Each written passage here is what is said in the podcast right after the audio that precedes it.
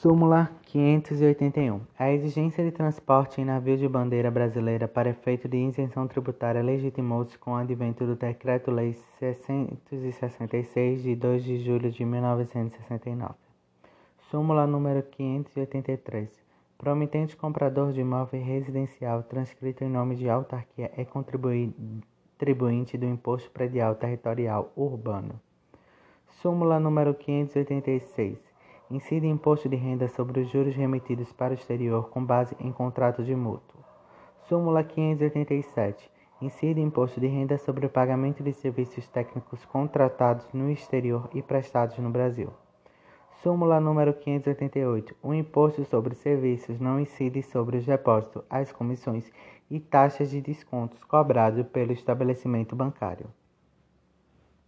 Súmula 589. É inconstitucional a fixação de adicional progressiva do imposto predial e territorial urbano em função do número de imóveis do contribuinte. Súmula número 590.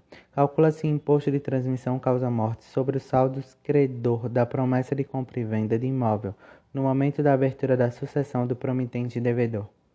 Súmula número 591. A imunidade ou a isenção tributária do comprador não se estende ao produtor, contribuinte do imposto sobre produtos industrializados. Súmula número 592. Nos crimes falimentares, aplicam-se as causas interruptivas da prescrição prevista no Código Penal. Súmula número 593. Incide o percentual do Fundo de Garantia do Tempo de Serviço, FGTS, sobre a parcela de remuneração correspondente a horas extraordinárias em trabalho. Súmula número 594. Os direitos de queixa e de representação podem ser exercidos independentemente pelo ofendido ou por seu representante legal. Comentários da súmula. É importante destacar que a súmula, quando criada, existia a previsão de que o ofendido que fosse menor de 22 anos e maior de 18 anos, o direito de queixa poderia ser exercido por ele ou pelo representante legal. Isso foi revogado tacitamente pelo Código Civil de 2002, que preveu a capacidade plena para o maior de 18 anos. Antes, o Código de 1916, a capacidade plena era atingida apenas aos 21 anos. Atualmente, a súmula, contudo, continua sendo aplicada nos casos em que o representante do menor de 18 anos não apresente a representação no prazo decadencial de seis meses. Nesse caso, após a maioridade, o indivíduo terá o prazo de seis meses para ele mesmo apresentar a representação. Súmula 595. É inconstitucional a taxa municipal de conservação de estradas rodagens cuja base de cálculo seja idêntica à do imposto territorial rural.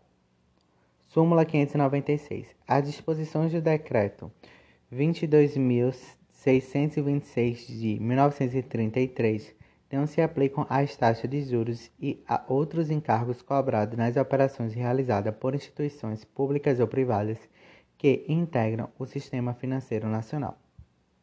Súmula 598. Nos embargos de divergência não servem como padrão de discordância os mesmos paradigmas invocados para demonstrá-la, mas repelidos como não dissidentes no julgamento do recurso extraordinário. Súmula 600.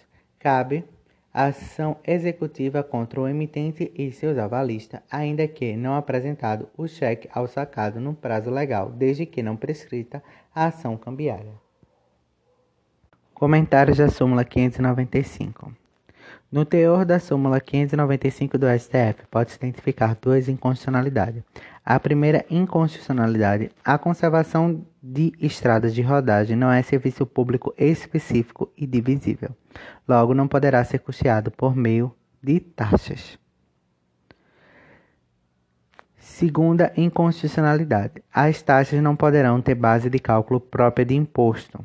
Todavia, isso não impede que as bases as bases de cálculo de um imposto e de uma taxa tenham alguns elementos em comum, desde que não resulte a sua identidade.